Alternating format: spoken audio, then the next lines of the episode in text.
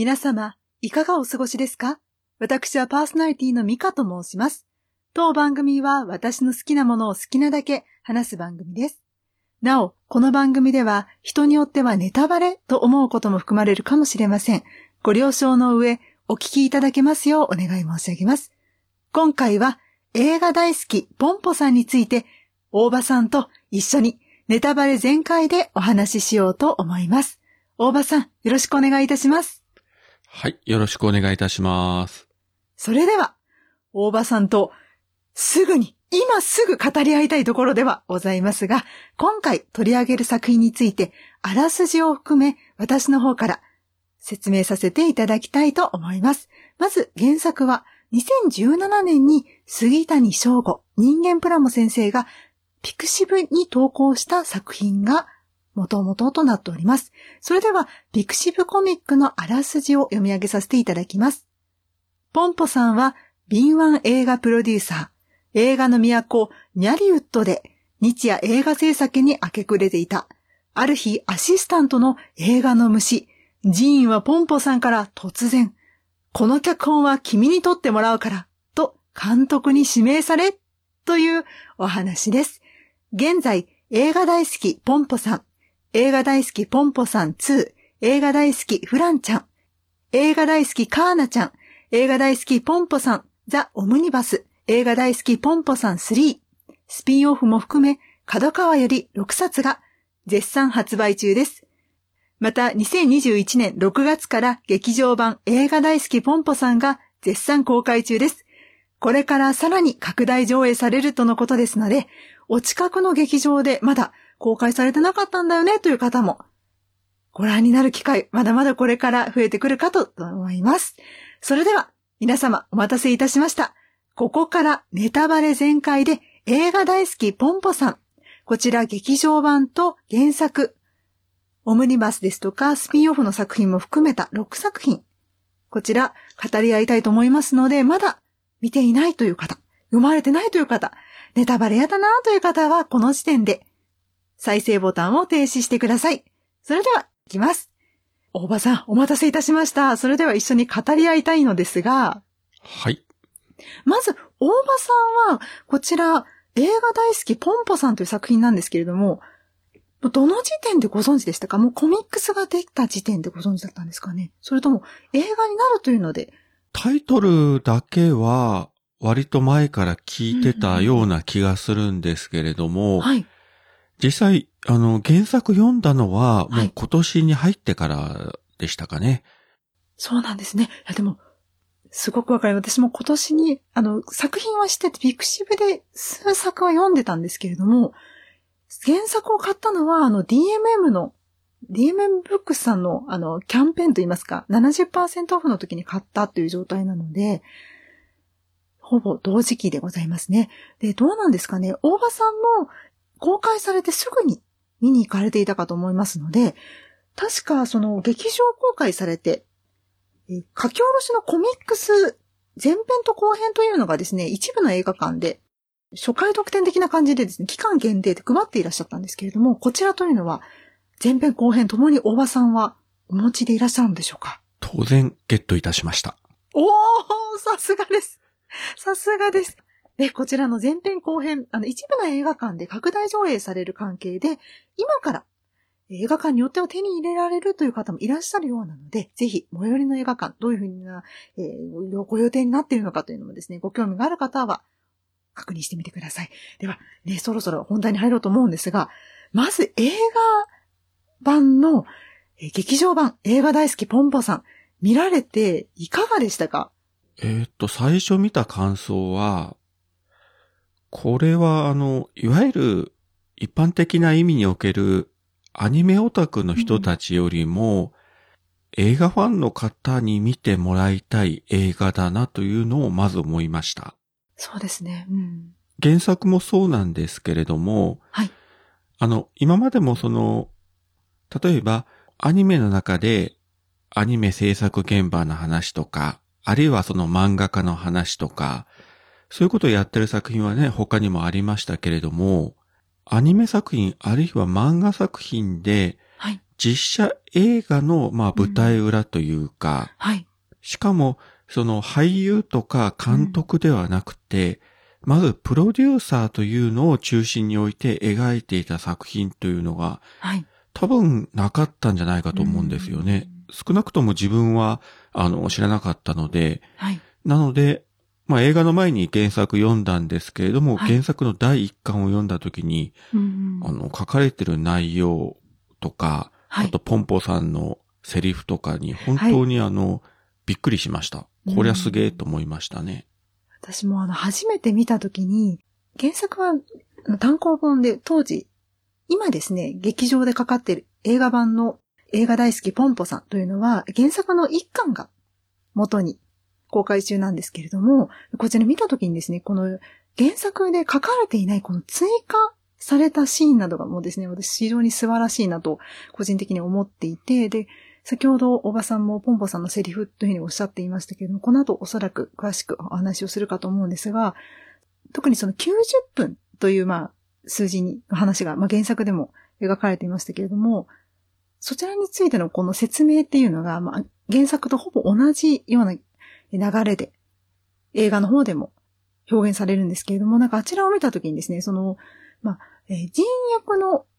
方の、まあ、演技も相まってですね、非常に、その、まあ、ポンポさんは、その、現代の娯楽に慣れた人にとっては、その、あまり、えー90分以上長い、もっと2時間ですとか3時間の映画っていうのは、えー非常にまあ優しくない、あの鑑賞者にとっては優しくないんだよっていうことを説明していて、その時のその映像ですね、ポンポさんがブヨブヨに太ってみたいな、ああいうのとか、まあそれに対してジーン君が、いやでも僕はもう長い映画もこんなに見れて嬉しいんですみたいなことを言ってて、いやそれはあなたがそうだからみたいな説明とかもね、あの原作にもありましたけど、そのくだりをまあ映画としても、映像としても見てたんですけど、実を言うと原作で読んだ時も、あ、確かにと思ったんですけど、よりですね、ちょっと受け止められやすい流れだった気がします。ほぼ流れは一緒なんですけれども、というのが私の第一印象というのと、あと、追加のですね、ジーンとポンポさんのおじいちゃんとのまあ会話ですね。ですとか、あとはアラン君っていう原作に出てこない登場人物、銀行マンのバンカーのアラン君のエピソードですとか、まあ、非常にその追加映画として物語を構成する上での追加されたものというのが非常に私は良かったのではないかなというのが第一印象でした。また、その編集とかですね、その、おそらくおばさんは大変映画をたくさん見ていらっしゃるので、編集については、あの、私よりもこれからご説明いただけるんじゃないかなと私は非常に あの期待しているんですが、あの、劇中で、コルベット監督というベストを着た、ね、まん丸メガネの監督が出てきて、あの、ポンボさんと一緒にマリーンっていう映画を撮っていて、ね、タコがっていう美女と戦うっていうね、ミスティアさんと戦うっていうあの映画を監督していてっていうのが作中でも描かれていて、原作でも描かれてますけど、あの時にその、ジン君がポンポさんに、ね、言われて、ちょっとここすいません、すごくネタバレですよ、皆さん。あの、ね、スポットの15秒ですとか、そういった、まあ、CM 制作を任されると言いますか、そういった時に、その、ジン君はすごい楽しい楽しいって言って、編集は楽しいんだって言って、どんどん編集していくじゃないですか、最初。で、あれが、後々、その自分がその監督となって作品を、まあ、撮っていった、マイスターとしての撮っていった後の、その編集に対しての、その、まあ、態度といいますか、それがちょっと変わっていくっていうのがね、非常に良かったですし、その編集がいかに難しいかっていうのが、もう映像として、いろんなですね、カットで見せてくれるんですよ。確かにこのカットでもいいけれども、これだと確かにつなぎはおかしくなって、でもこのカットでもよくて、でもそれだとつなぎはおかしくなって、時間をオーバーしてみたいな、その苦悩をずっと見ていて、あ、映画制作って、私はただの、まあ、消費者と言いますか、まあ、見に行くだけの人だから全然わからないですけれども、本当にいろんなドキュメンタリーとかでね、映画の監督のお話ですとか、あとはいろんなものとか見ても、まあ、本当に想像でするような 苦労がですね、映画として描かれていて、非常にネタバレ会と言いながらですね、今回もお話をしてますけれども、そんなね、簡単にですね、あまり、あの、偉そうなことは言えないな、ただね、あの、偉そうなこと言えないなっていうのを思いながら見ておりました。大場さんはどうでしたか？あの、編集のシーンですとか、どんな風にご覧になられましたでしょうか？今もね、そのミカさんの熱いトークを聞きながらずっとこういろいろ映画と原作を今はい。思い出してて、はい。今目の前自分あの iPad の中に、はい。あの電子書籍版で入れてるので今こうめくってたんですけれども、さっきのミカさんの割と最初の方の話にあったその90分という話。うんで、あの中でポンポさんとジーン君が会話している中で、ジーン君が1分でも多く映画を見ていたいからとか言うと、ポンポさんが切れて、これだから映画バカはっていうふうに。で、こういうポンポさんの気持ちもわかるし、い。自分も映画ファンだから、ジン君の意見もわかるわけですよね。うん。あの、2時間半でも3時間でも、もちろん、はい。あの、面白ければ全然 OK で、うん。まあ逆にあの、つまらないと地獄を見るような形になるんですけれども、で、確かに、ポンポさんの作品の中では、まあ、ニャリウッドという架空の映画産業の街、まあ現実はね、ハリウッドですけれども、ハリウッドのメジャー作品で、はい。90分程度の作品というのは今なかなかないと思うんですよね。大抵2時間は超える。うん少し前の作品になるんですが、はい少しというか結構前になるんですが、ジュラシックパークのシリーズがあるじゃないですか。はい。あれの、えっ、と、3作目がですね、90何分ぐらいだったんですよ。で、1作目、2作目は、まあ、はいスピルバーグが監督しても2時間ちょっと130分ぐらいとか。はい。まあ、それは大体あの、娯楽作品として標準の時間だったんだけれども、はい。ジュラシックパーク3が90何分ぐらいでう、んこれは当時見たときちょっと驚いて、うんハリウッドのすごい予算かけた大作でこの長さというのはすごいなと思って。なので、あの、比較してみると非常にこう、サクサクっとこう終わるような、はいあ。っという間に終わったみたいな感じを当時映画館で感じたんですね。あ、うんこういうのもあるんだという。昔は確かにその90分ぐらいが大体標準で、はい。50年代とか60年代ぐらいとか。そしてだんだんあの、ハリウッドの全盛期になってくると、例えばその白黒がカラーになって、うんスタンダードサイズの画面がよ横長のス,、えースコープサイズになってとか、はい。なっていく中で映画の時間もどんどんこうね、あのうん伸びていく。2時間超え、3時間超えのはい。超大作がどんどんできていくと。いった流れの中で、90分というのは、かなり情報量的にはね、うん。あ、の、絞られるし、キャラクターもある程度制限しないとなかなかまとまらないんですけれども、はい。今の時点ではそうあまりないような枠なので、うん個人的にはね、結構す好きなんですよ。90分枠というのは。いうんや、まあ、その90分枠という何かの決まりがあるわけじゃないけれども、はい日頃2時間以上の映画を見てると、うん90分ぐらいで終わる映画にね、たまに接すると、なんか非常にこうね、おー、終わった。なんか、サクサクっと終わったなっていう、はなんか、すがすがしいというか、気持ちいいと感じることもありますよね。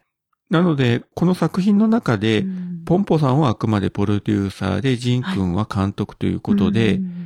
結構その映画制作にあたっては違う視点、はい。あの、別に喧嘩するとか対立するわけではないんだけれども、うん。それぞれの違う視点でこう映画を作っていくという中で、まあ今言ったこの90分というのは、まあ一つの取っかかりなんですけれども、その後の流れの中でこうね、いろいろ切磋琢磨して映画を作っていくと、はい。そういう描写を漫画作品とかアニメ作品の中でやっていくのは、あの、珍しいし、面白いなと思ったし、うん。映画版、特にあの後半部分、実際にジーンが監督して、撮影して、編集して、うん。そして編集の中で迷って、追加撮影をしたいとポンポさんに申してて、資金繰りしてとかいうところは、かなりあの映画オリジナルで膨らましてるんですよね。うんあの原作の方は割とサクサクっと終わってるし、実際そのジーンが撮ってる映画の中のシーンというのは、漫画版にはそんなに描写がないんですよね。ないですね。ううん。撮影風景としてはあるんだけれども、んあの作品内の作品としてはないと。ただやっぱり、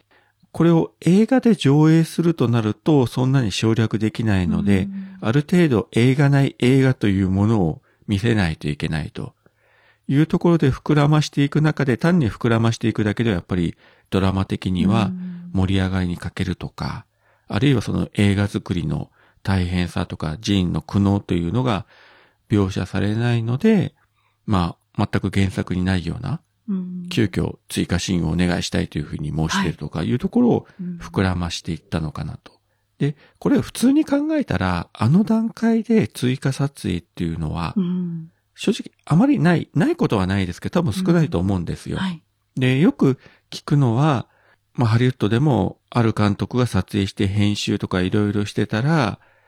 要は制作サイド、プロデューサーとか、会社側が考えてたのと違う形になってたので、うん急。遽監督を降板して別の監督を雇っはいて追加撮影して再編集をするとか、うん。そういった話は時々聞きますけど、こういった形で監督自らが編集時点でもう一回再撮影をしたいとかいうのは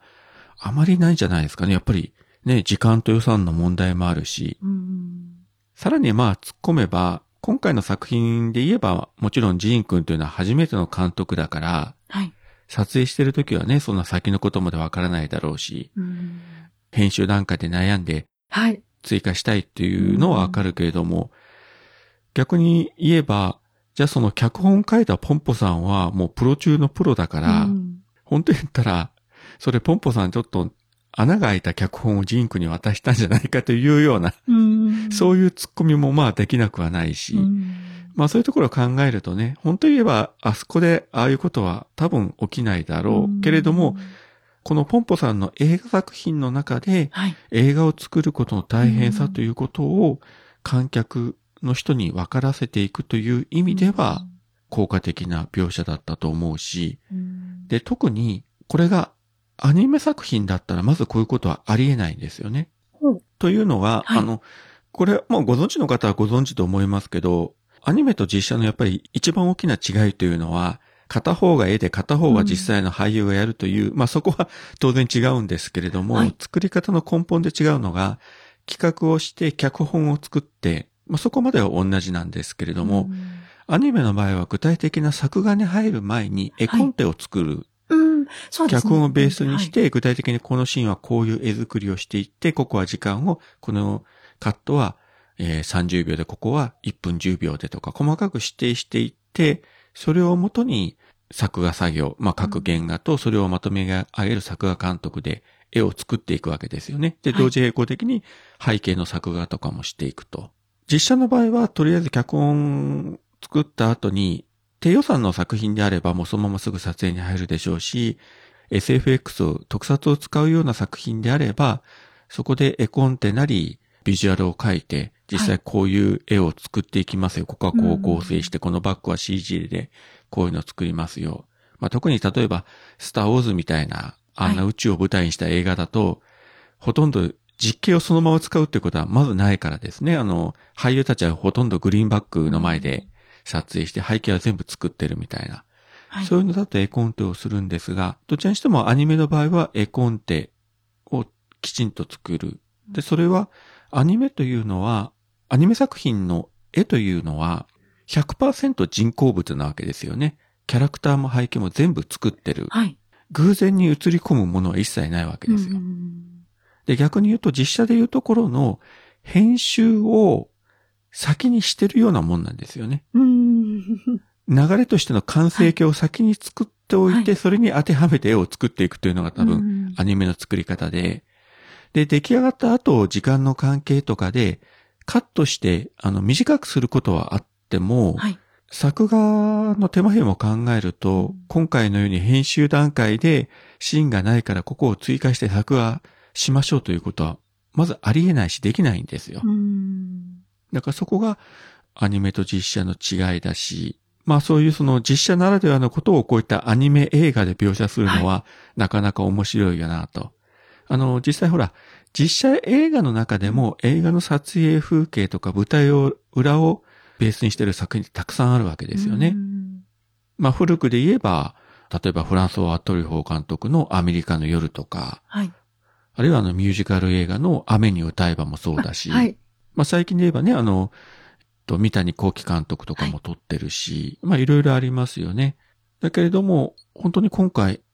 漫画を原作にしたアニメ映画で実写の撮影現場、うん。それもかなりプロデューサーの視点を入れてドラマを作っていったというのは非常に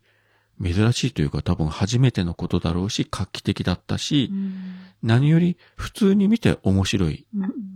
エンタメ度の高い作品になってたなと思いました。ありがとうございます。今、おばさんのお話を伺いながら、いや、うんう、なずきながら伺ってたんですけど、あの、そう考えると、で、もともとアニメだと、絵コンテを、もう、ね、がっつりちゃんと決めてから、もう撮影に入った、あの、作制作に入っていくわけですから、そう考えると、あの、ポンポさんの劇中の中で、あの、編集の15秒スポットを使うときに、ポンポさんがミステアさんに手を振ってるあの映像を使ってたじゃないですか。はいはい。はい。あれを、なんかちょっと思うと面白いですね。なんかちょっと面白く感じてしまいましたね。なんか、アニメ映画で、その、アニメ映画ではやっぱり、アニメ作品では起こり得ないことを、やっぱりその映画、アニメ映画の、劇中、え映画のそのスポットの時に、アニメではありえないけど、実写だったらあり得ることをもう挟んでるっていうのがやっぱり、より、より今のお話の流れで、すごく、あの、うんより分かっているけれども、さらによく分かったって感じで、ちょっと面白くなってしまいました。失礼しました。あの、似たような話で、えっ、と、はいどの作品かもうタイトル忘れちゃったんですけれども、ジャッキー・チェンの映画って、はいあの、エンディングで NG シーンをずっと流すじゃないですか。ああれのパロディで、何かのアニメ作品で、わざと NG シーンを作って、実際 NG じゃないんだけれども、そういうのをなんか流してた作品っていうのがああ、ってトイス、トーリーとか、あの、ピクサー系のバグズライフとかも確かそういうのがあっありたと思います。ましたね。ありましたね。なんか日本のアニメでも確かあったんですよね。もうあ忘れちゃったけど。何かありましたね。はいで、まあ、あの、パッと見たとき、あ、やっぱりこれジャッキー・チェンだよな、というふうに。多分、ね、ジャッキー・チェンの、はいあの作品ってほぼほぼ毎回毎回ね、うん NG シーンをラストに、あの、流して、うんあの、ジャッキーがね、アクション失敗して上から落っこちたとかね、大怪我したとかいうところまで映してるけれども、ああいうのをわざわざあの、アニメで、結局わざわざ NG シーンを作画するという手間暇をかけてやってたというのを今ふと思い出しました。ありがとうございます。ちなみに、いつもの流れで大変恐縮なんですが、私はは、この、もう何でしょうね。例えば、ジーン君が、ね、あの、ナタリーがこの道中で、水のところに足をポンって入れて、こう、飛び跳ねるように歩いてるところをバスから見て、あ、いい絵だな、みたいな思ったりするじゃないですか。ああいう、いろんな、その、あ、これはいい絵だ、みたいなのはあるわけじゃないですか。わた我々も日々生活している上であるわけじゃないですか。今回の映画で、大場さん的に、これはいい、いい、このシーン好きだっていうシーンありましたか？いや、まさにそのシーンはいいなと思ったんですよ。あれはあの原作ではないんですよね。ないですね。原作では普通に歩いてるだけだし、うんジンはその時バスに乗ってなくて、あのシーンを見たとかいうこともないからですね。あのさらっとこう流れてるだけなのを、あえて効果的にはい。描写してるというのを、結構ね、あの映画の最初の方であったシーンですけれども、あれはあの印象深いですよね。そこでもう二人の関係性をこう暗示するわけですよね。その時点では二人ともお互いのことを全く知らないんですけれども。で、その、しかもそのあのシーンってよく見るとアラン君後ろ通ってて、何度も何度もあのシーンが繰り返されるわけじゃないですか。ジーン君が見たあのシーンと、今度は実際に歩いてるナタリーちゃんの視点と、すれ違ってる時のアラン君の視点とって別のこの一本の映画の中で、それぞれの視点が一瞬あのシーンだけ入るので、あれがね、非常に私は好きでしたね。で、その後、ジーンの視点で作品が進んでいくけれども、途中から一旦、一旦こう巻き戻して時間を、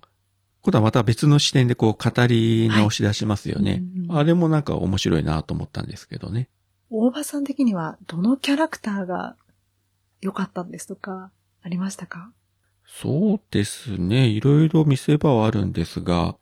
良かったというよりも、これあの、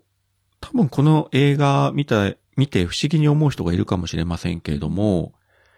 タイトルにポンポさんとついてる割には、あまりポンポさんの出番は多くはないし、うん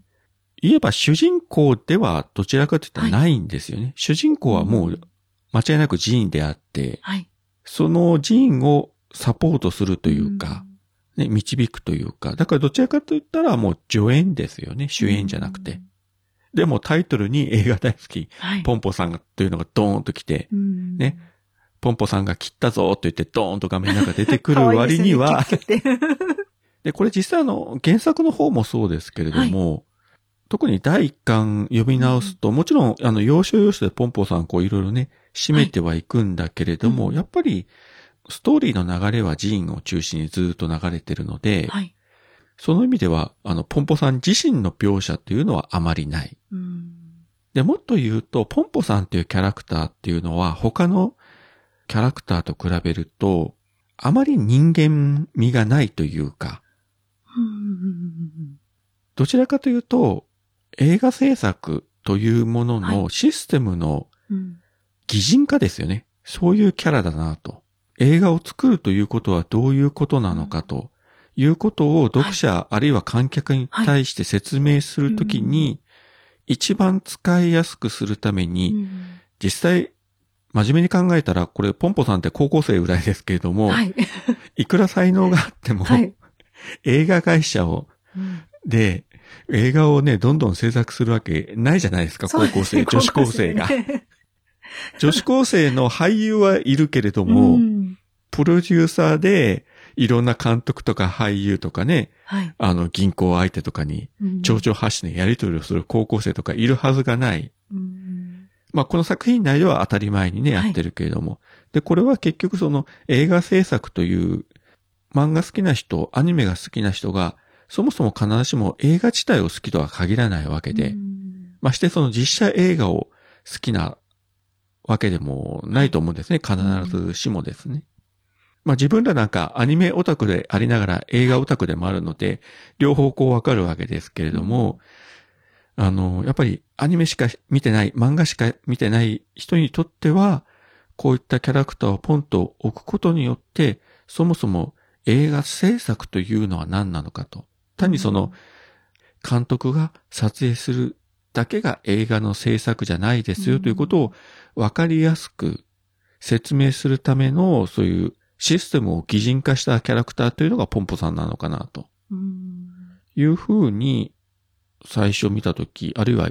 読んだときに思いましたね。ただ、あの原作もだんだん感が進むあの中において少しこう人間味も出てきたんですけれども、そうですね。ポンポンさん学校に通ってても、かわいい。ね、うん、お友達ができて。で、逆に、あの、ジンクに対して映画大好きというようなねう、んシーンもあったりしたし、はい。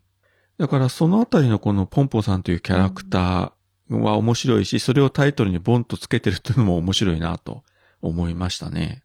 好きというよりもやっぱり一番興味深いキャラクターはポンポさんだったし、うんまあその対比という意味では、意味でもあのジーン君というキャラクター、はいあの映画では監督第一作撮ってはい。成功してっていうところで終わるけれども、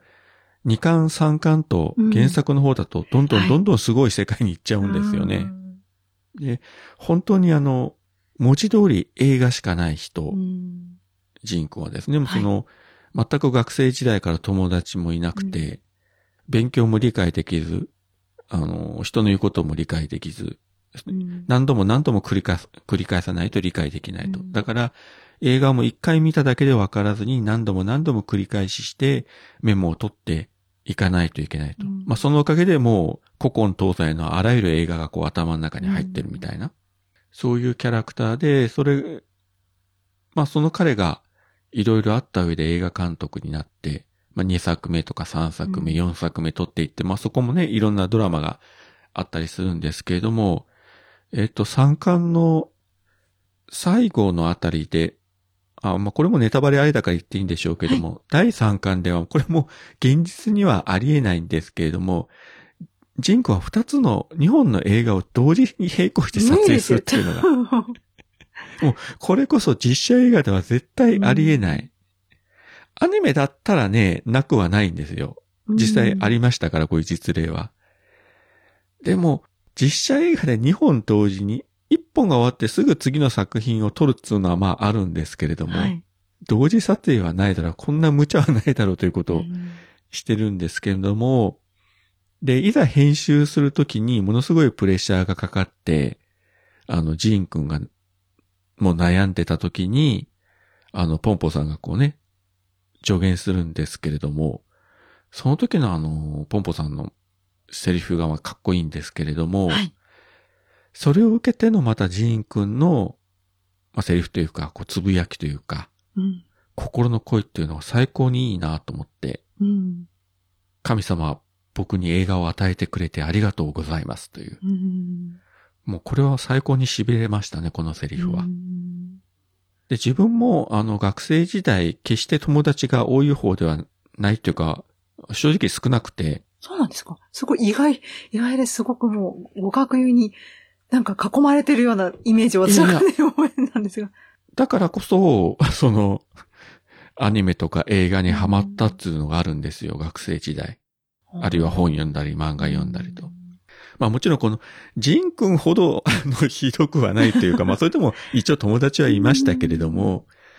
ただ、あの、そういう意味ではやっぱ彼の気持ちがわかるんですよう。ん。やっぱちょっと自分と同じようなところがある。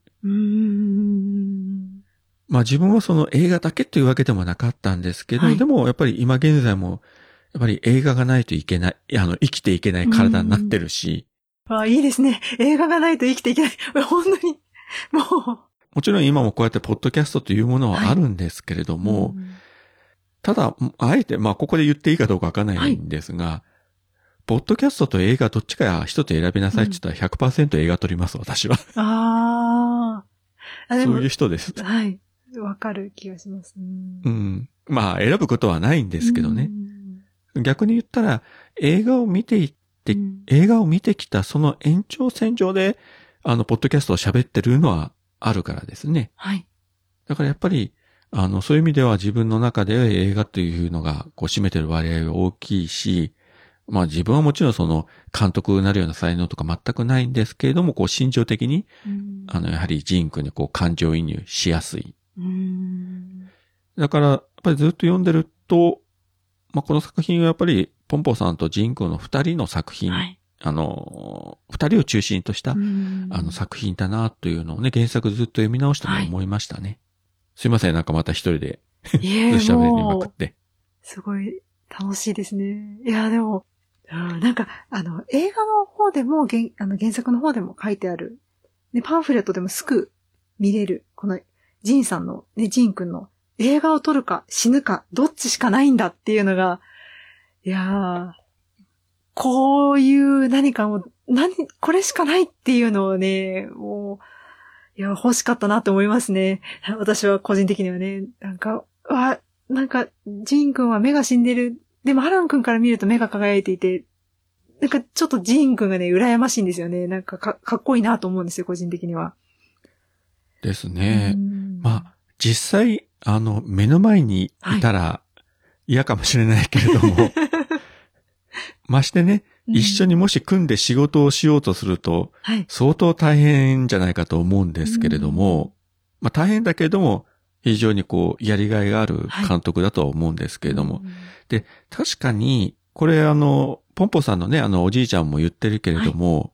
優れた映画監督って別にあの、人格者じゃないんですよね。あー。別に人格者である必要もないし、多少変なことやっても、まうん。あ犯罪とかにね、手を染めたらもちろんアウトだけれども、はい。そうでない限りは結果的にすごいいい作品を作りさえすれば、その人がどんな性格だろうが、うん。ね、どんな変なことをしようがう、ん。まあ OK というのがある意味映画の世界ですよね。法に触れない限りはね、全然ねって感じですもんね。それはハリウッドのね、映画監督でも日本の映画監督でもたくさんいますよね、そういううん。あの、問題のある人は。でも結果としてすごい作品さえ作れば OK だうし、ん。まあ例えばめちゃ古い話になりますけれども、あの、戦前から戦後にかけて活躍したあの、まあ、はい。溝口健二というね、うん。大監督いますけれども、あの人なんかね、女性問題でいろいろあって、なんか背中を女性から刃物でね、がっつり切られて、とか、そうなんですか？そうそう。へーもうこれは有名な話ですね、溝口健二ですか？すいません。もう不勉強で。ああ、いえいえ勉。強しますね。いやそうなんだ。まあ、今の若い人に溝口健二って言ったってもうピンとこないでしょうけれども、あるし、まあ、例えばその黒沢明監督だって、はい。あれだけすごい作品作ってるけれども、まあ、やっぱり人間的に100%完全かというといろんなね、当時のスタッフインタビューとか見るとなかなかはい。大変だったみたいな話はね、よく聞くし。はい。だからみんなやっぱりいい映画を作ることに特化してるから、それ以外のところではやっぱりなんかうん壊れてるというか、うん映画監督に別に一般常識は求める必要ないのかなと。もう作品が全てですからね。。うんだから監督によってはね、すぐそのはい。女優さんに手を出す監督もいれば、ああ、よく聞ねよく聞きますよね。。はい。うんまあその実際手を出すとか、まあね、その浮気するとかそこまでないにしても、まあよく聞くのがやっぱり、その監督というのはその主演の女優さんとかにやっぱりうんかなり精神的にもう惚れてしまうみたいな話はよく聞きますよねそうじゃないと美しく撮れないとかう。んまあいろんな話ありますけれども、まあだからジン君も、まあ実際ね、2作目の撮影の後、実はとんでもないことをやらかして、ポンポさんたちが大変な目に遭うとか、いうのもね、原作の2巻でありましたけれども。ありましたね。うんそれのせいでね、さてさてジーン君はって。でもまあね、それがあったからこそっていうのもあるので、ぜひ原作まだ読まれてない方は読んでみてください。ジーン君、あの、この映画の後どうなったのかっていうのをお楽しみください。ですね。ねうん、あと、この、このこと、今回の劇場版の映画大好きポンポさんについては、このタイトルの意味についてちょっと考えたことがあって、はい。その、今回、コルベット監督に、その、ジン君が、なんでしょうね、えーこれから制作しますよ、マイスターズ制作しますよっていう時に、アドバイス受けるじゃないですか。ありましたね。ありましたね。で、その時にグラスを傾けながらコルベット監督が、えちゃんと誰に向かって映画を作るか考えないとね、みたいなことを言うじゃないですか。で、はいはいあの時にそのカメラのその、なんでしょう、えーズームと言いますか、えっ、と、フォーカスしていくのがポンポさんなんですよね。だから、あの時点で、こう、誰のためにというか、あれがちょっと分かっていて、で、で、ストーリーも、この、映画大好きポンポさんの劇中で撮影されるマイスターのこのストーリーと相まって、で、かつね、ポンポさんはずっと小さい頃から親が多忙だからおじいちゃんの、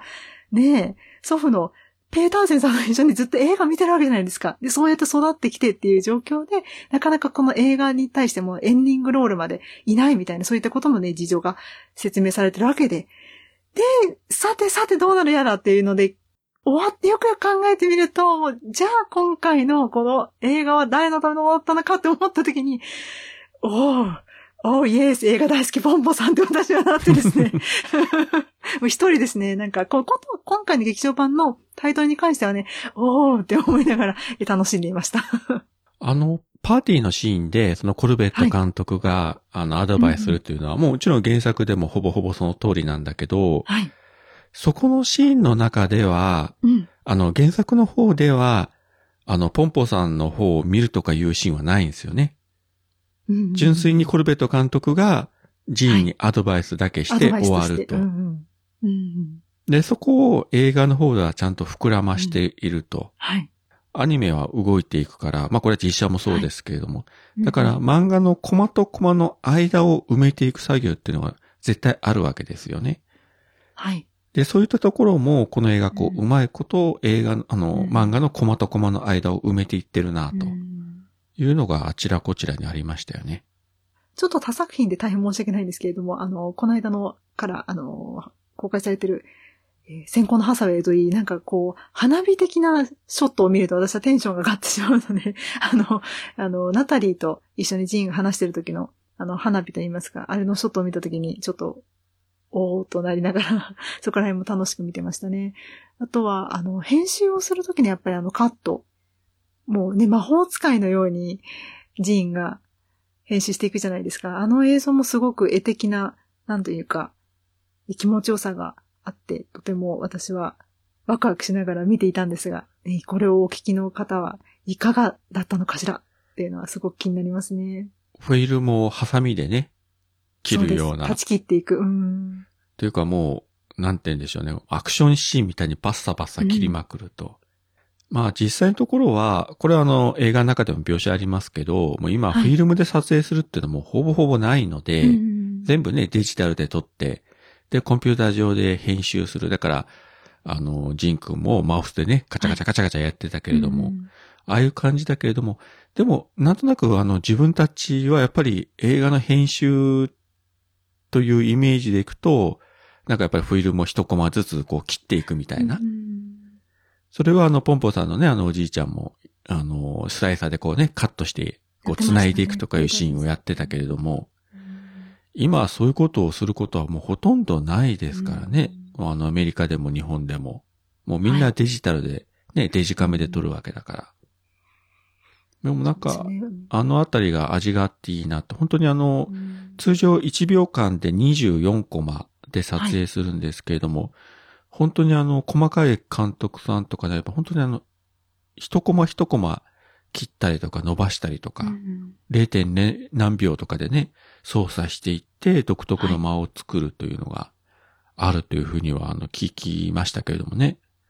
日本だと割と編集も監督がやるというイメージが強いんですけど、はい。今のハリウッドはどうなんでしょうね。昔はもう完全に分業してたから、監督という存在はあくまであの、撮影現場の俳優の演出だけに特化したような役職で、うん、編集はあくまで編集担当の人がすると。はい。で、編集のするそもそもの、この、ここをつなげる、ここを、こうつなぎ直して最終的に OK するという権限は、監督ではなくてプロデューサーが持ってる。うん、だから昔のハリウッドの、あの、撮影現場の本とか読んでたら、もう、はい、いわゆる職人監督、まあ、この作品でいくとコルベット監督なんかそうなんですけれども、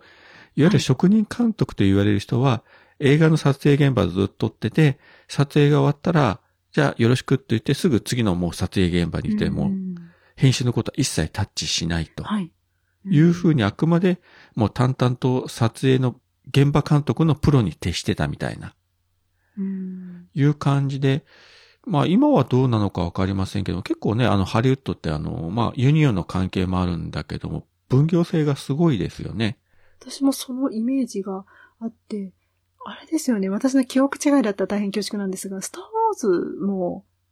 あれですよね。当時の奥さんが編集じゃなかったでしたっけ？だったと思うんですよ。なので、私もその、ハリウッドの編集ですとやっぱり分業ってイメージが強いですね。だけど、この作品の中では監督が編集をするというような描かれ方してましたね。うん、あの、まあ、今、スターウォーズの例が出ましたけれども、はい。結局その、ジョージ・ルーカスとか、あるいはスティーブン・スピルバーグもそうですけれども、編集の権限を持ちたいがために、自分でプロデューサーも兼ねるようになったと。いうのは、あの、ありましたよね。だから、あの、いくら現場で頑張って撮っても、編集でどうにでもなるわけなんで、その編集の権限渡されてなければ、はい。あの、極端な話言えば、ものすごい俳優がいい演技をして、いい撮影したとしても、編集でそこを切られてしまえば、もう最初からなかったのと同じことになるからですね。だから、それが嫌だったら、最初から、あの、自分がプロデューサーを兼ねて、編集の権限を持っておくと。で、もっと古い話で言えば、ヒッチコックですね。あれ、あの、アルフレッド・ヒッチコック。はい、あの人なんかももともとはその、まあ、イギリスからアメリカに来た人だけれども、やっぱり監督のみに特化していったけれども、プロデューサーに勝手に編集でいじられないように、うん、結構あの難しいカット割りをして、自分以外ではこう編集をしづらくするような撮影をしたとかいう話も聞くし。すごいですね。対策方法が。今思い出しついでに言うと、はい。あの、ヒッチコックもともとイギリスの映画会社で働いてて、で、はい、ハリウッドに呼ばれて、で、うん、まあ、ハリウッドの映画会社で撮るようになったわけで、で、はい、えっ、ー、と、アメリカで撮った第一作目の作品がレベッカという作品なんですけれども、はい、えっ、ー、と、確かプロデューサーがあの、風と共に去りぬのプロデューサーなんですよね。で、ほぼほぼ確か同時期ぐらいの作品、あ、レベッカの方がちょっと後なのかなだったと思うんですけれども、はい。で、この作品って後にあの、アカデミーの作品賞を取るんですね。はい。取った時に、その後から、だいぶ後のインタビューかな、うん、あの、ヒッチコックに、まあ、記者の人が、アメリカに渡った渡米第一作のレベッカがアカデミー賞を取りましたけれども、はい、えー、いかがでしたかっていうインタビューしたら、うん、あの作品賞はプロデューサーのものであって自分のものではないから、別に感想はないみたいな。いや、本当は言いたいことあるんでしょうけれどもね。はい。それぐらい、あの、きっぱり分かれてたと。だからもし監督賞を取ればね、もちろんヒッチコック言うはい、うことはね、あるでしょうけども、取れたのが作品賞で、作品賞は、プロデューサーのものであって自分のものではないと。まあ多分ここは今も同じですよね。結局あのアカデミーの授賞式で、監督賞はもちろん監督がステージに上がって、ね、はい。あのスピーチしますけど、うん作品賞になった時には、もうプロデューサーの人たち、それもだいたい今もうね、3人とか5人とか複数いますけどね。、複数の方が上がられて、変わるがるお話をされますもんね。だから昔のハリウッドはそこを明確に分かれてて、今だんだん、まあ、曖昧になってきたところもあるんじゃないかな、あの、思いますし、まあ、そもそも監督自身がプロデューサーを兼任するという例も今増えてきたからですね。うんう。ん。で、そういう流れの中で見ていくと、ジーンがもう最初から編集をやってるっていうのは、あ、面白いし、逆にまあ分かりやすいなと思うんですよね。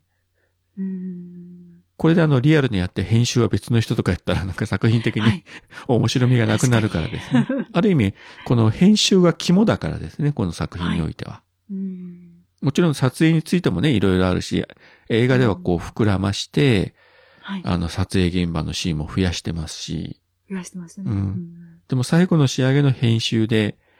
はい。非常にこういいシーンを切るという。でうん、これ実際またこれもありえないんでしょうけども、編集するときに主演女優を横に置いて編集するということは 確かにそれはなさそうですね。まして彼女のシーンを切るとかいうことはうん。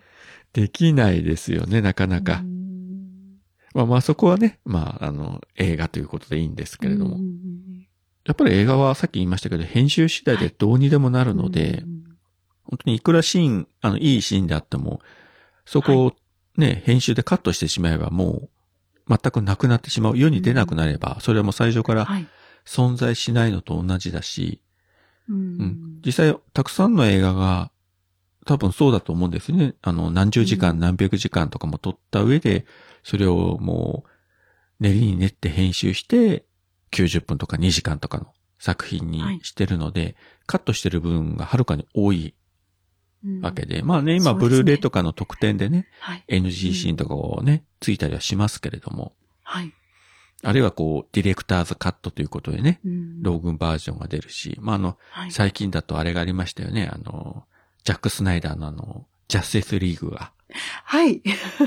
あれなんかもうあれ全く何時間でしたっけ？4時間。すごい長いですよね。うおーで、劇場公開版と自分見ましたけども、全く違って、はい。もうザック・スナイダーカットは大傑作でしたね。ああ、そうなんですね。まだ見れてないんですよ。す、おかしこまりました。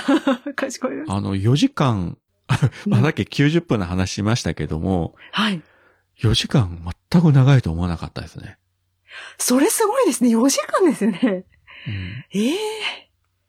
これまあ話それますけど、あの、劇場公開版がちょうど2時間ぐらいだけれども、うわあ、半分か。はい。ただあの、監督がちょっと家庭の事情がいろいろあって途中で降りたんですね、自主的に。交番されてましたね。はい。うん。で、あの、アベンジャーズの一作目を監督した人がや雇われて、追加撮影したけれども、まあはい出来上がった作品っていうのが、まあ失敗作とは言わないけれども、うん、まあ、どうだろうみたいな感じで。うん。で、今回のやつは、その、劇場公開版で追加撮影したシーンは一切使わずに、あくまでザック・スナイダー監督が関わったシーンのみで再構成して、で、若干追加撮影もして、まあ4時間ということで、まあなんか最初あの、配信のドラマシリーズでやる案もあったみたいだけど、まあ結局まあ一括でドーンと出して、今もう日本でもネット配信とかでも見れますけれども、はい。まあこれもあの非常に珍しい例で一つの作品で、あの、二人の、まあどちらもそのハリウッドのメジャー作品を撮る監督が手掛けたやつを2バージョン見ることができて、しかも全く、あの基本構成は同じだけども、はい。全く別の作品に仕上げられてるという、は編集の面白さとかいうのを、あの、見るためにはこれ劇場公版、劇場版とこのザック・スナイダー版っていうのを両方見ると非常に面白いと思いますよ。なかなかこんな例はないですから。というすいません、ポンポさんとは全く関係のない話でした。でも、これは編集のお話なので、すごくいいお話を聞けました。だって、ね、今お話聞きながら、そうだよなと思ったんですよ。ポンポンさんの中でも、あれ、素材が74時間でしたっけ？なんかすごい膨大な量の素材があって、そこから編集してって、90分にという、まあ、あの、に、ね、もう少し短くしてというお話だったじゃないですか。はい。なので、で、しかもね、えーずっとマーティン・ブラドックさん、あの、主演俳優さんがずっと、えー学園に訪ねてくる男性の、との、まあ、話をするシーンの、まあ、編集作業でカットとか入れる、変える。例えば、えー訪ねてきて、セリフから始まるのか、それともその訪ねてきた人がもう座った状態から始まるのかとか、その、どのバストカットを使えばいいのかとか、どういうシーンで、えーなんて言うんですかね、えー入れ替えるとどういう印象になるのかっていうのを何度も何度も、もう無数の可能性をこの映画では見せてくれるんですけど、それでジーンがどれがっていうので悩んだりするじゃないですか。そういうのを考えると、もう、編集っていかに難しいかっていうのも、このポンポさんでより身に染みた上で聞く、まさかの、ジャック・スナイダーカット、スナイダーカットですよ。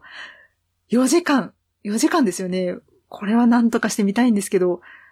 4時間か。でも全くみあの長いと思わなかったっておっしゃってましたもんね、おばさんがね。それとあの、話の後半は特にですね、あの、劇場版ともう全く違うというような感じの話になってるので、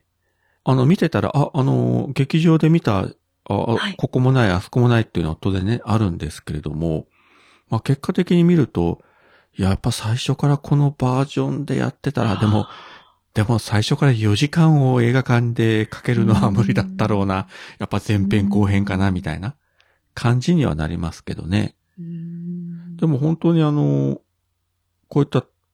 メジャー対策の、しかもアメコミもので、はい。うん。こういった2つのバージョンが比較できるっていうのは、本当にない例なので、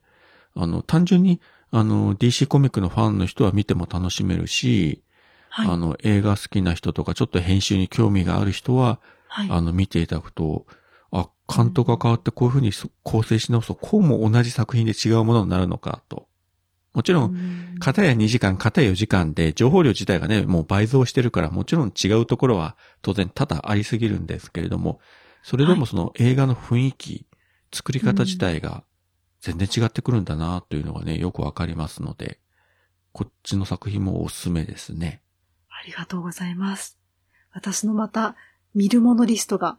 追加されました。ありがとうございます。頑張りましょう。ありがとうございます。あとあれですね、あの、アラン君っていうはい。原作に出てこないキャラクター。ね、結構いろんなところで、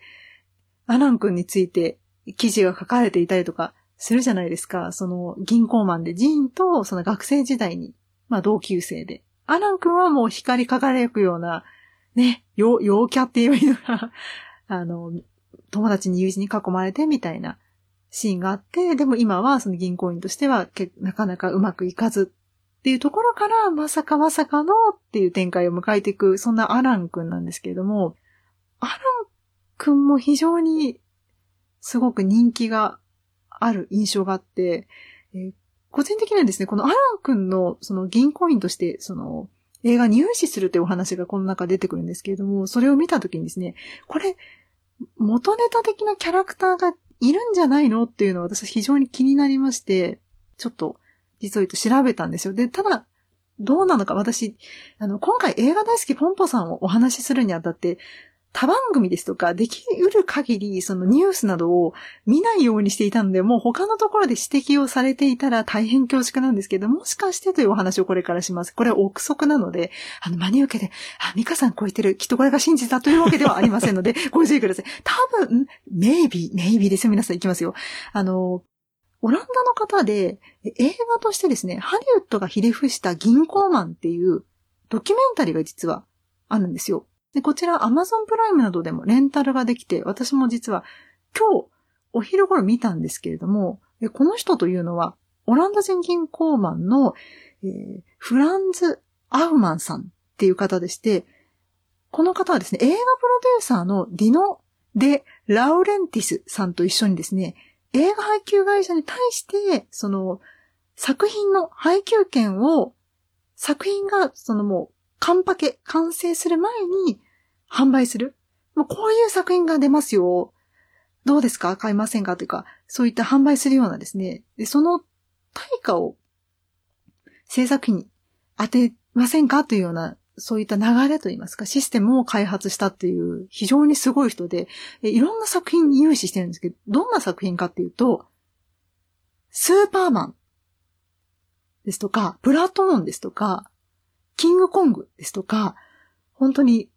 もう素晴らしい作品、たくさんの作品に融資をしていて、もうものすごく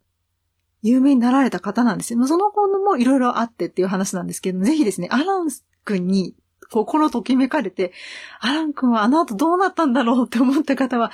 あ、メイビー、メイ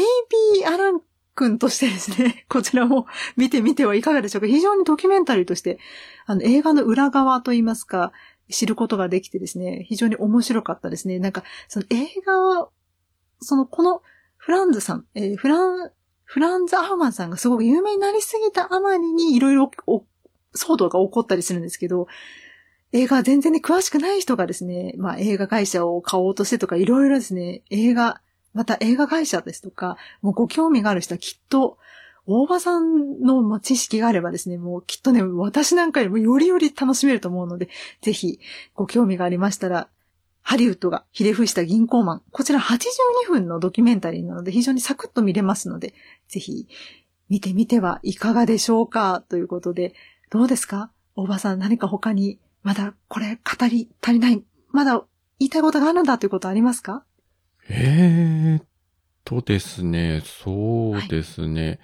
いや、これもう語り出したらキリがないけど、あ、これは言っときたかったかな。デザイン、キャラクターデザインのところで、うん、原作版もアニメ版もそうなんですけれども、はい、キャラクターデザイン自体は、あの、決してこう、リアルではなくて、どちらかと言ったらもう、うん、あの、いわゆる、まあ、コメディっていうか、ギャグアニメに近いような、あの、はい、キャラクターデザインですよね。はい。どちらかといえば。で、ただし、蓋を開けてみると作品内容は非常にあの映画制作というもの、映画作品というものに対して、ものすごくこう真摯に扱ってる、語ってる、そういう作品で、こう、キャラクターデザインの絵柄と内容に、いい意味でこうギャップがある。で、あ、そういえば、ギャップがあるという意味で言えば、これ評判高かったですから、あの、若女将は小学生っていう。はい。あれと近いなという感じで。あれもあの、パッと見の絵柄は、いかにもこう、はい、子供向けの作品みたいな感じだけれども、中身が超すごいというね。あ実際あの、ポンポさんの端末の、まあ、映画作品をこういろいろキャラクターたちが語る中で、はいこの若みを、若女将は小学生をポンポさんとコルベット監督が語るというのが ありましたけどね。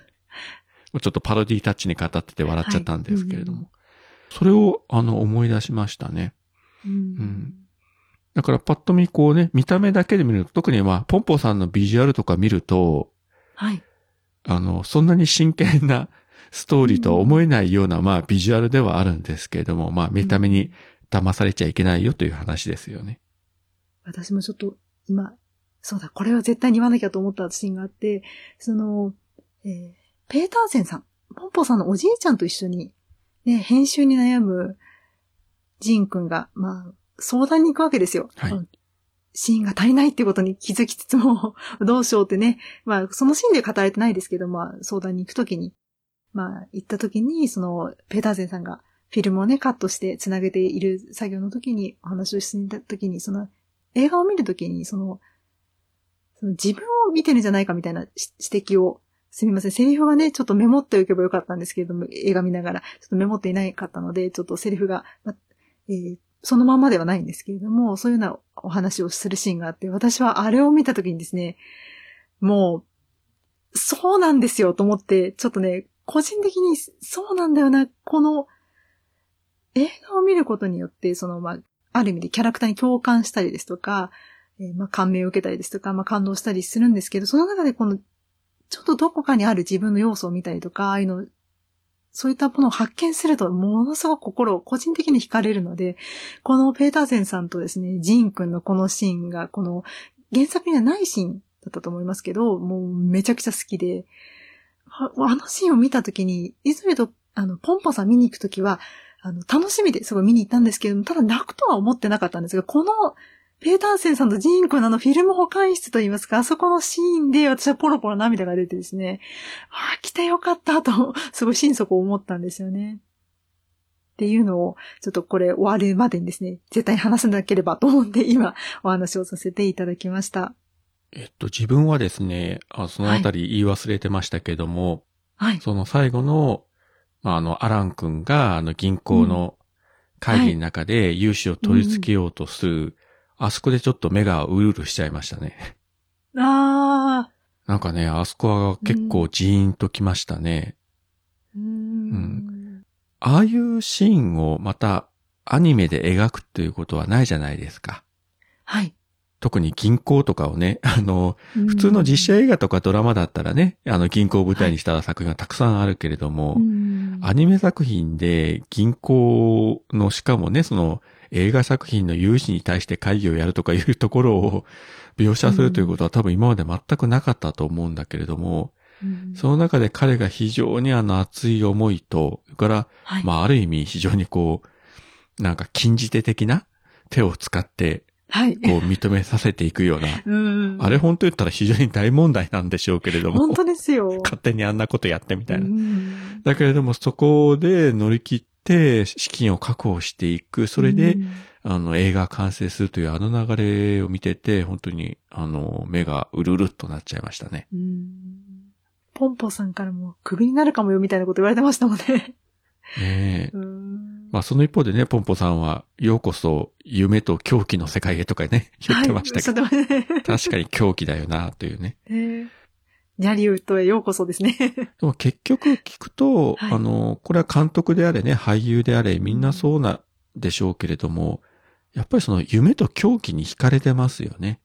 あ映画という夢の世界もそうだし、あ。はい。その、多分我々もね、一部分しか知らないけれども、その裏側っていうのは本当におもうおかしいこととか、もう狂ってるようなことも山のようにあると思うんですよ。もう一般常識は通用しないとか、もうはい。全くあの、仇の人間には踏み込めないような世界がうんあると思うけど、それでも100年以上映画が続いているというのは、まあもちろん見ている観客がいるのもそうだけれども、そんなめちゃくちゃな世界の中に飛び込んで作品を作りたいという、ね、プロデューサーがいて、監督がいて、俳優たちがいて、うんそういう人たちがもう次から次に出てくるからこそ映画産業っていうのが成り立ってるんで、もちろんあの、産業だから儲けが出ないといけないっていうのは当然あるんですけれども、うんでもやっぱり映画っていうのは、ある種博打ですよね。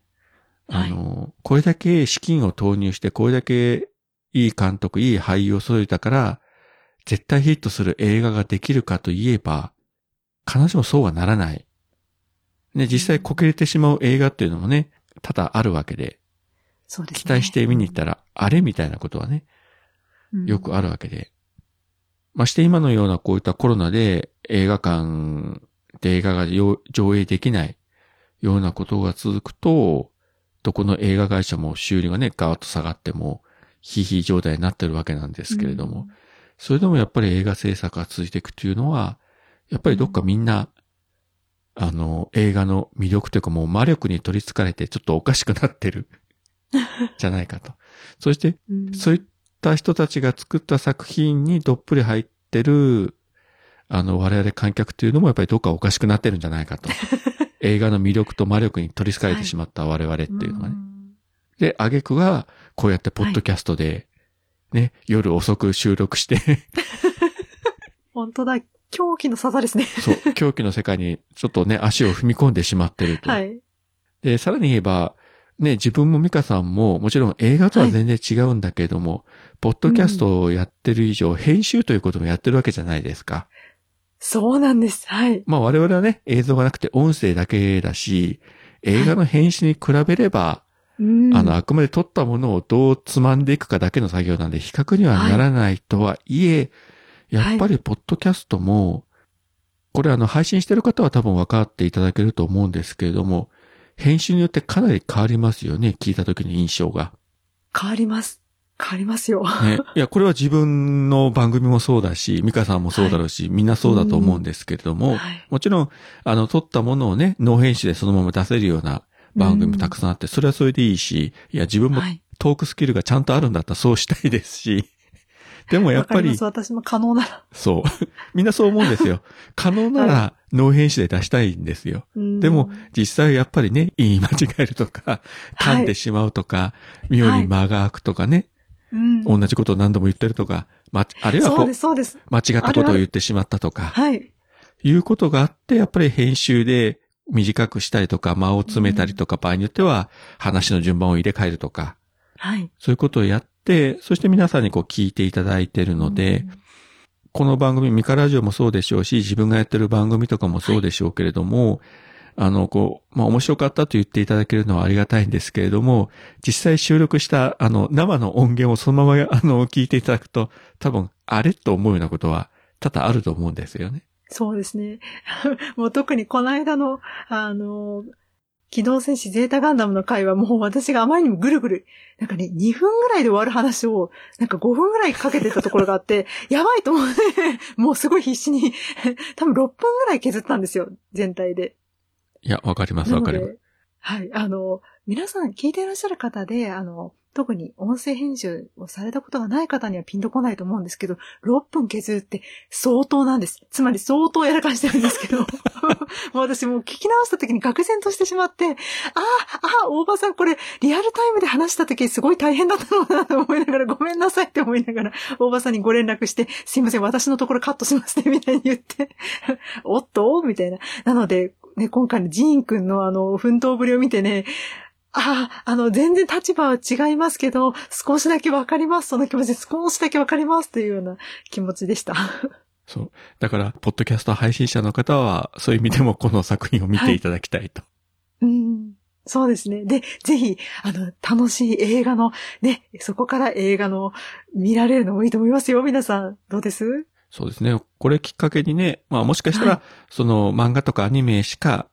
あの、ん触れてきたことがない、特に若いファンの方とかが、これを機に、あのね、普通の実写映画の世界をね、見ていただけるようになると嬉しいんですけどね。特にその、ポンポさんですと、それぞれのキャラクターがまあ好きな作品ですとか、そういったものをあげてたりするんですよね。なので、ポンポさんに興味を持たれた、例えば原作を読んでみると、その間間のところにですね、ポンポさんは何々の作品が好きです。ジンクは何々の作品が好きですみたいに書かれているので、そこから、あ、このキャラクター好きなんだけど何が好きって言ってたっけ？みたいな形からですね、少しずつ実写映画の方に見てみるというのもね、きっと楽しいのかなと思いますし、あと、え劇場版映画大好きポンポさん、こちらのパンフレットも非常に作りがとても私は個人的にいいかなと思っていて、役者さんの方ですね、えジンフィニー役をやられた清水さんですとか、いろんなですね、役者さんの声優さんの好きな作品、音楽を担当された方ですとか、監督さんの、ま、好きな作品ですとか、そういったものも書いてあるので、ぜひ、そちらもぜひパンフレットをよろしいのかなと思います。では最後にですね、そろそろ、大場さんと私の好きな、ね、ポンポさんも原作本で3本開けていらっしゃいますので、私たちも好きな作品、3作品を簡単にご紹介、名前だけでも構いませんし、少しそこちらに、ま、肉付けしていただいても構わないので、ご紹介してから、今回の映画大好き、ポンポさん会を終えようと思います。では、まず先に私から行きましょうね。えー私の好きな映画作品は、こちら純不動なんですけれども、まず、一作品目は、ディズニーの作品ですね。メリーポピンズです。おー、いいですね。はいはい。私、あの、ジュリー・アンドリュース。メリー・ポピンズを演じたジュリー・アンドリュースと、あと、リクマナイク演じるバートの、まあ、二人が非常に幼少期から好きで、本当一番最初に死ぬほど見た映画といいますか、人生で一番見てる映画が多分メリー・ポピンズです。で、二作品目が、これは私が映画館に通うようになった理由の作品です。え、ドリームワークスアニメーションのヒックとドラゴン。ああ、いいですね、これまた。これがね、大好きで、もうこの映画を映画館、あの新宿にあるバルトナインっていう映画館があって、その映画館は非常にアニメですとか、えー非常にたくさん流してくださる、もう本当に優しい、素晴らしい映画館なんですが、私は大好きな映画館なんですけども、そこで見てですね、映画の内容にも非常に感激したんですけれども、見に来ていた観客の方の雰囲気とかもですね、その時に非常によく覚えていて、もう忘れることができない映画体験で、その後、まあ、生まれて初めてのオフ会に来、今でもお付き合いになる友達とかができてですね、もう人生においてこんなに大事な作品はあるのかっていうぐらいに大好きなのがヒクとドラゴンで、3作品目が、ちょっと意外かもしれないんですけど、あの頃ペニー・レイントおー。という作品がありまして、えーこちら、えーまあ、バンドマンの、えーツアーに同行する若きですね、ライターの男の子が主役の話なんですが、これ実は大元にしていて、これはですね、私も非常に、えー確か NHK の第2か何かで深夜に見たんですよ。で、当時、バンドをやってる人とお付き合いをしていまして、で振られまして、そんな前後ぐらいに見ていたので、もう他人に思えず、その主役の男の子の気持ちが他人に思えなくてですね、もう非常にえ大好きな作品です。複雑な思いながらも大好きな作品です。以上、私の好きな3作品でした。続きまして、大場さん。大場さんにとって好きな作作品ですね。3作品は、どちらの作品なのでしょうか？えー実はですね、今日のこの収録する直前に3つ選んでねという連絡をいただいて、軽くパニックになって、すいません本当に5分前ぐらいに送ったんです。申し訳ございません どう。しようどうしようみたいな。あ、でもポンポさんをやるんだったらそういうところに来るっていうのも想定しておかないといけなかったなって、それはあの自分が読めなかった、えー我が身の深私くを。も急に思いついたんで申し訳ございませんでした。あの、これやっぱり、あのーなんか結構その日の気分とかでも変わったりするし、ありますね。うんはい。あのね、例えば、邦画だけで行くか、洋画だけで行くかとかね、実写で行くか、アニメで行くかとか、まあ、いろんなくくりもあると思うんですけれども、まあ、今はい日その連絡をいただいて、まあパッと浮かんだのが、好きといえば、あの、もちろんみんな好きなんですけれども、印象的なところでちょっと語りたいのがですね、はい。まず一作目が、えっ、と、自分が、これ前も喋りましたけども、小学校2年生の時に初めて映画館で見た映画、はい。ゴジラ対ヘドラ。はい。これがやっぱりね、うん。小学校2年生6歳、7歳ぐらいで初めて映画館でこれ見まして、まあ三つ子の魂100までもじゃないけれども、はい。やはり最初に映画館で見た映画が、東方特撮ゴジラ映画という刷り込みは強烈で、えー、つい昨日ゴジラ VS コングを見てきましたけれども、ああ、いいな私はもうあの、北九州の片隅さんで今、2本はい。配信されてるじゃないですか。私もあれを見た瞬間に、もう、これは聞きたいんだけれども、見終わった後に見聞こうと思って、私もずっと今ステージ状態なんですよ。待ってるんです。もう見に行かないと聞けないから、もうすごい待ってるんですよ。見に行かなきゃ。えっとですね、はい話ちょっとそれますけれども、はい。ゴジラ VS コングは、はいポッドキャスト、興味のある方は見た方がいいです。ということだけ一つ付け加えておきます。はい。で、今回のゴジラ対コングが、ポッドキャストに、お、関係があります。お行きます行きます。もう、ま、マストじゃないですか。よりよりマストになったじゃないですか。そういう方、そういう話を北九州の片隅でしております。あーという、えーど番宣を、えーしておきますが。はい。ぜひ皆様。はい。まあそういうことで、まあ本当にあの、今でも特撮映画、怪獣映画大好きなんですが、はい。まあその原点となったのがこの映画ですね、うんゴジラ対ヘドラ。はい。しかもあの昭和ゴジラの中でも突出して非常にカルトな、うんん独々しい魅力に溢れた、何とも言えない、まあよくこんなものを見に行ったなという、ある種トラウマになりかねない、なりかねないような映画なんですけれども、うんまずこれを一本目にえー選ばせていただきました。で、二作目がですね、はい。自分が見た順番でいくとですね、東方特撮とか怪獣映画から入って、その後まあアニメ映画とかこうね、いろいろ見ていくことになるわけなんですが、自分があの、いわゆる普通の映画、まあいわゆる普通の実写映画好きになったきっかけというのが、今回の収録でも話しましたけれども、アルフレッド・ヒッチコック監督の作品でハマっていったっていうのがあるんですね。そこを起点に、その、はいアニメとか特撮とかじゃない映画を見、見始めたというね。うん。で、そのヒッチコックも傑作がたくさんあるんですけれども、ヒッチコックの中で一本選べと言われたら自分は毎回、えーこの作品、めまいですね。うん。まあ、ヒッチコックの映画っていうのはほぼほぼ全てサスペンス映画なんですが、はいこの映画はサスペンス映画ではもちろんあるんですけれども、ヒッチコック作品の中でも突出した最高の恋愛映画であるし、はい。特にその恋愛観に関して、多分ヒッチコックが一番自分自身を作品の中にさらけ出してるんじゃないかというふうに自分は勝手に解釈してるんですけれども、当然ヒッチコックの作品ですから、普通のいわゆるラブストーリーではないんですが、かなりはい。ひねったというかね、まあサスペンスですし、でうんまあちょっとネタバレを避けるためにもあんまり言わない方がいいんですけども、まあ端的に言うと、死者、死んだ女性を愛してしまった男性の話なんですね、これって。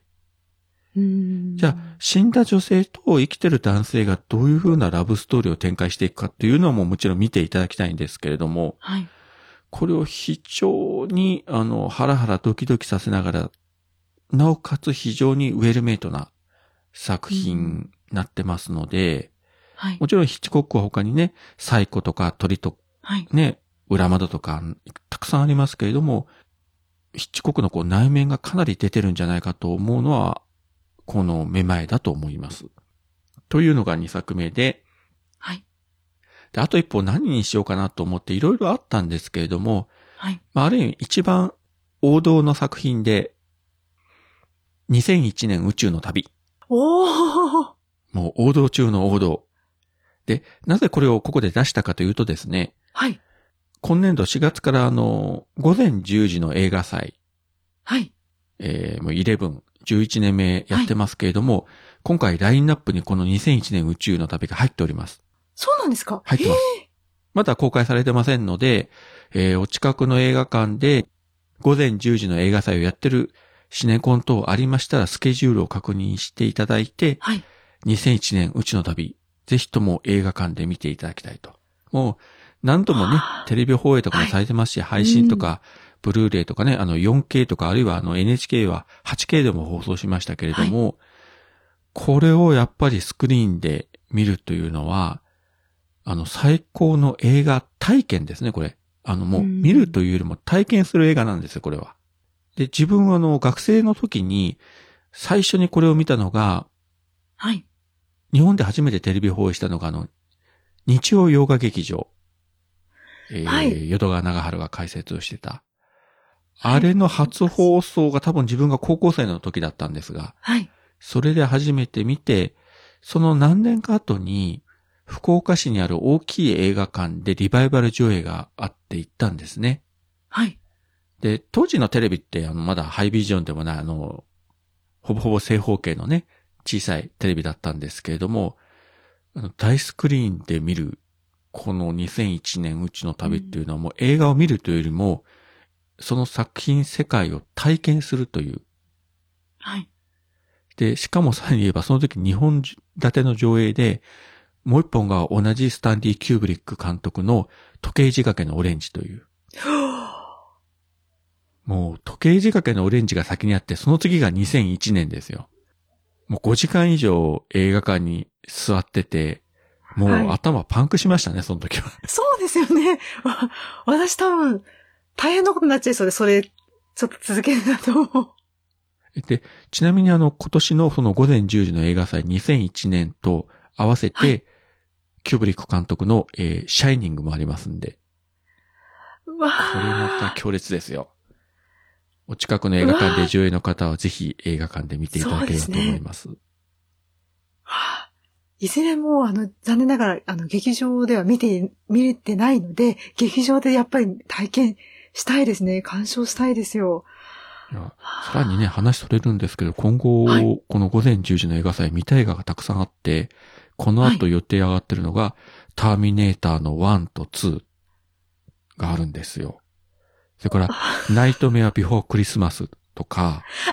天使にラブソングをとか、はい。もうなんかね、あと日本の映画で言った、あの、黒沢明の赤ひげとか、はい。勝慎太郎のあの、ザトウイチの第一作のザトウイチ物語とか、これ 4K リマスター版とか、はい。あと、極めつけは、あの、東方特撮のモスラ第一作の 4K リマスター版。ザ・ピーナッツが出ますよ。あれの 4K ですよ。懐かしい。はい。こういうのが見れますからね、皆さん映画館に行きましょうよ。行きたいですね。あと今、見てたらファイトクラブもあるんあだ。、そう、ファイトクラブですよ、また。ファイトクラブ。あの、私ちょっとね、ファイトクラブもね、ちょっとね、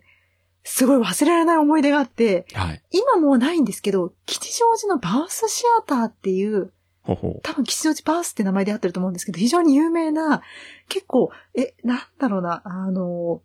なんでしょうね、ちょっと、え、監督さんとか呼んだりとか、お話を確かしていたような、本当映画好きが集まるような映画館があったんですよ。で、私、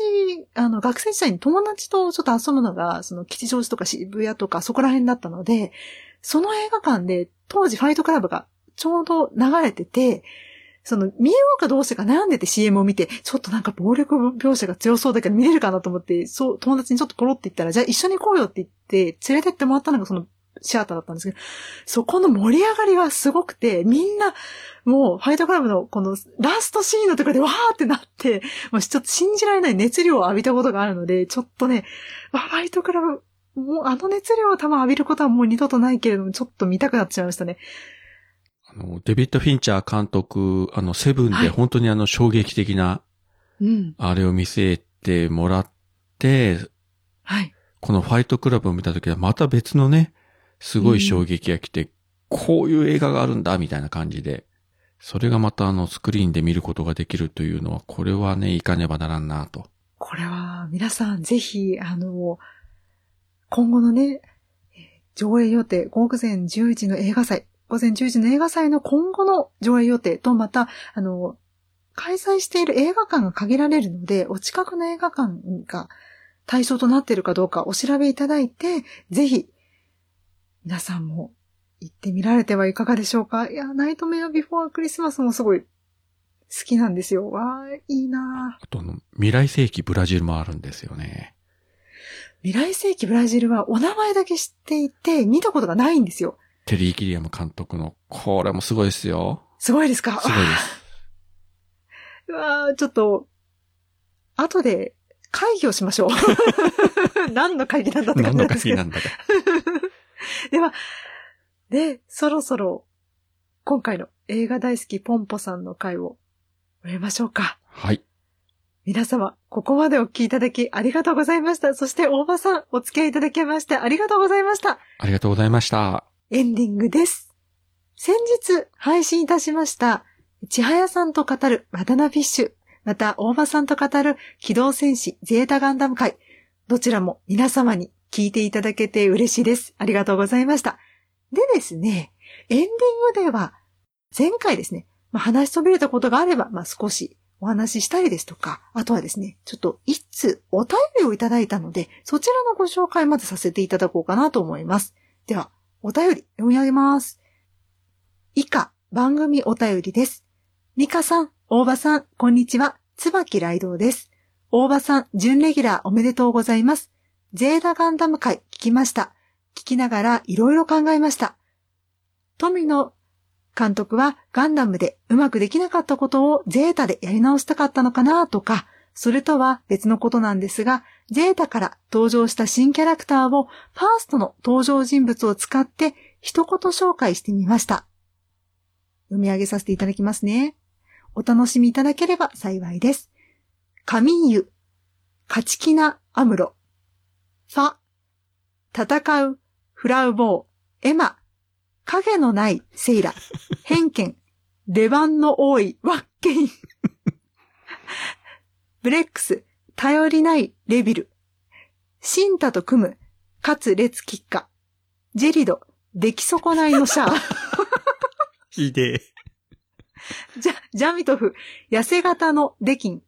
バスク、ギレンとロズルのミックス、シロッコ、超優秀なマ・クベ、ライラ、立場が違うハモン、ヤさん、一人に集約した黒い三年生ですかね。えー、4、別の世界線のララ。あーハマーン、魅力的にしたキシリア。アポリ、ロベルト、レコア、ロザミア、サラあたりは難しいですね。ご意見合わないところもあると思います。お二人はどんな風に感じますか？何か思いついたらまたメールします。それでは。ライドウさん、お便りありがとうございました。これすごい楽しいお便りですが、どうですかね？いや、出来損ないのシャツならなかなか秀逸な表現ですね、これ。そうですね。私もちょっと、ここは面白いなと思いました。確かに、ねあの、本来的にはあのね、カミユのこう、ライバルキャラクターではあるんだけれども、うんうんなんかもう最初から勝ててないというか、はい。アムロとシャアって最初の頃はやっぱりシャアが圧倒的に強かったんですよね。ただモビルスーツの性能がガンダムがうん、ザクよりはるかに強かったんで、なんとかこう、アムロが互角に戦えたと。ただだんだん回を追うごとにアムロの力が強くなっていって、うん。最終回ではもう完全にね、逆転してましたけれども、うん。ジェリドはそこまでじゃないっていうか、ジェリドも回を追うごとに強くはなってはいったけれども、はいカミューはそれ以上にどんどんどんどん伸びていっちゃったんで、うん結局こうね、差は縮まらず。で、まあ、出ると負け、出ると負けみたいな、なんかまあ、かわいそうなキャラクターというかう、ですね。何のために出てくるのかよくわからないキャラクターにも後半なっちゃって、うそうですね。ん。多分、使う方も使いづらかったのかなって気がしなくもないですよね。。なんかあまりこう、ね、見せ場的な見せ場もあまりなかったし。4のことを別の世界線のララーっていうのが、なるほどなと。ララって、ちょっと特殊なキャラクターだと思うんですね。あの、最初のファーストガンダムのキャラクターの中で。あの、他のキャラクターって、連邦側もジオン側も、結構こう、生活感溢れてるというか、結構地に足がついたキャラクターが多いんですよね。今までのアニメキャラになかったような感じで。はい。連邦軍とかジオン軍とかの、さその回一回だけのゲストキャラ的な人たちうんも結構、なんて言うんでしょうね、こう戦争以外に出てくるような兵士とかがいて、うん実際なんか、あ、本当にこう現場の兵士はこうなんだろうな、みたいな、うんこう実在感があるというか。で、そういった中で、ララというキャラクターも完全にこう、観念的、概念的、もう頭で作り上げたキャラクターだなという、こう、うん逆の意味で生活感とか何もないキャラクターですよね。うんあくまでこうニュータイプという特殊な力を持ってて。はい。4もね、あのーそういうニュータイプだけれども、作られたニュータイプという意味ではまたララーと違って、しかももう最初からもう悲劇的な最後を迎えることがもう分かりきってるキャラクターだったんで、ううんうん、こういう表現は確かに合ってますよね。うんあと、ハマーン魅力的にしたキシリアというのも面白いですね。キシラというキャラも結構好きだったんですけどね。うんまあ、あの、最後はあんな感じで、ね、あの、シャアにやられちゃいましたけれども。ただ、シャアのことは割と目をかけてるというか、なんかね、はい。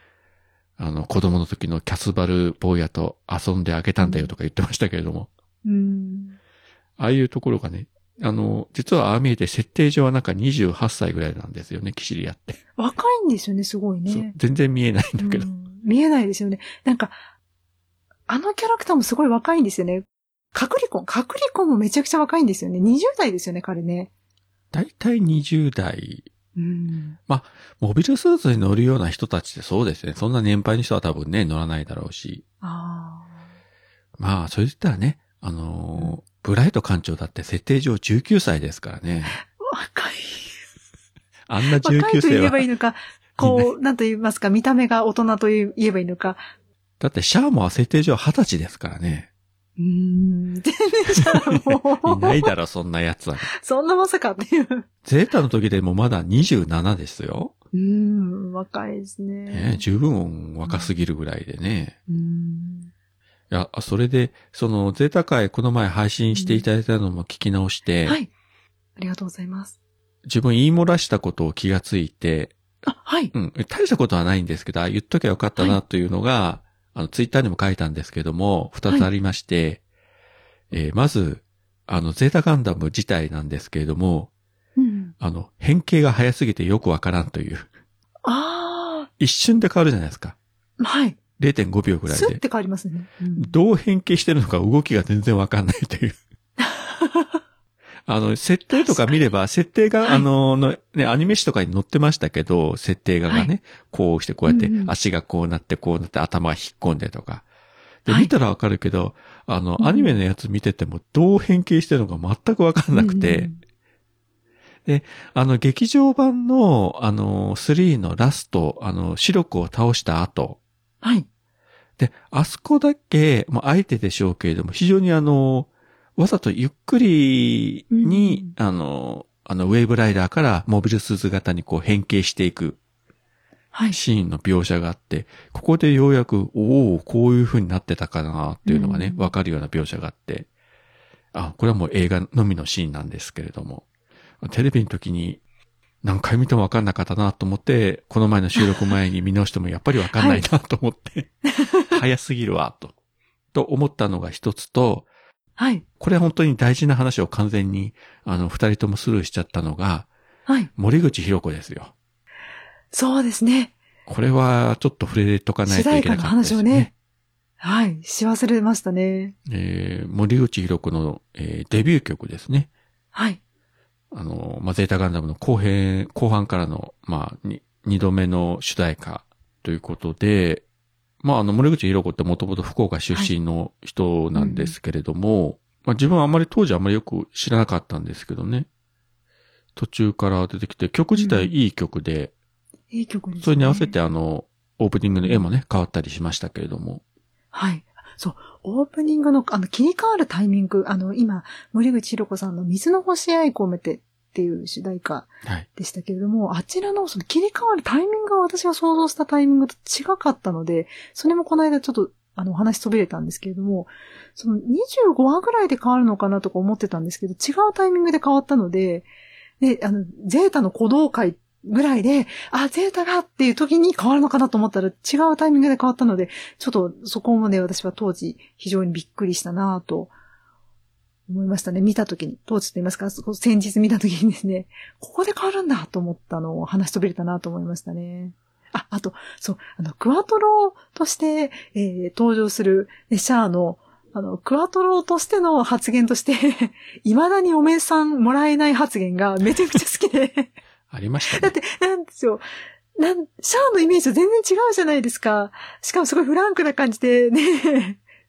だから未だに嫁さんがもらえないんだ、みたいなことを言ってるのがもう私あれを見たときに、ええー、と思って、すごいフランクで、なんか、めちゃくちゃ可愛くて、で、これ、こんな可愛い、可愛いって言っていいのかわかんないですけど、ククワトロがゼータを経て、あ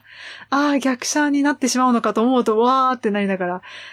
見てました。はい。最初のね、赤い彗星の頃だったら、そんなことは絶対言わなかっただろうし、はい。まあ二十歳で嫁さんもないだろうとうん。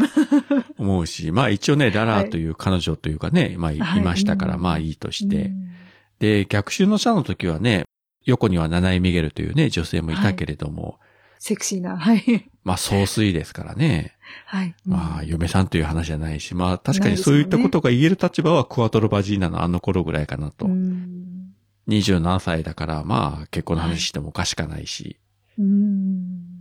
あの、データの劇場版だと、はい。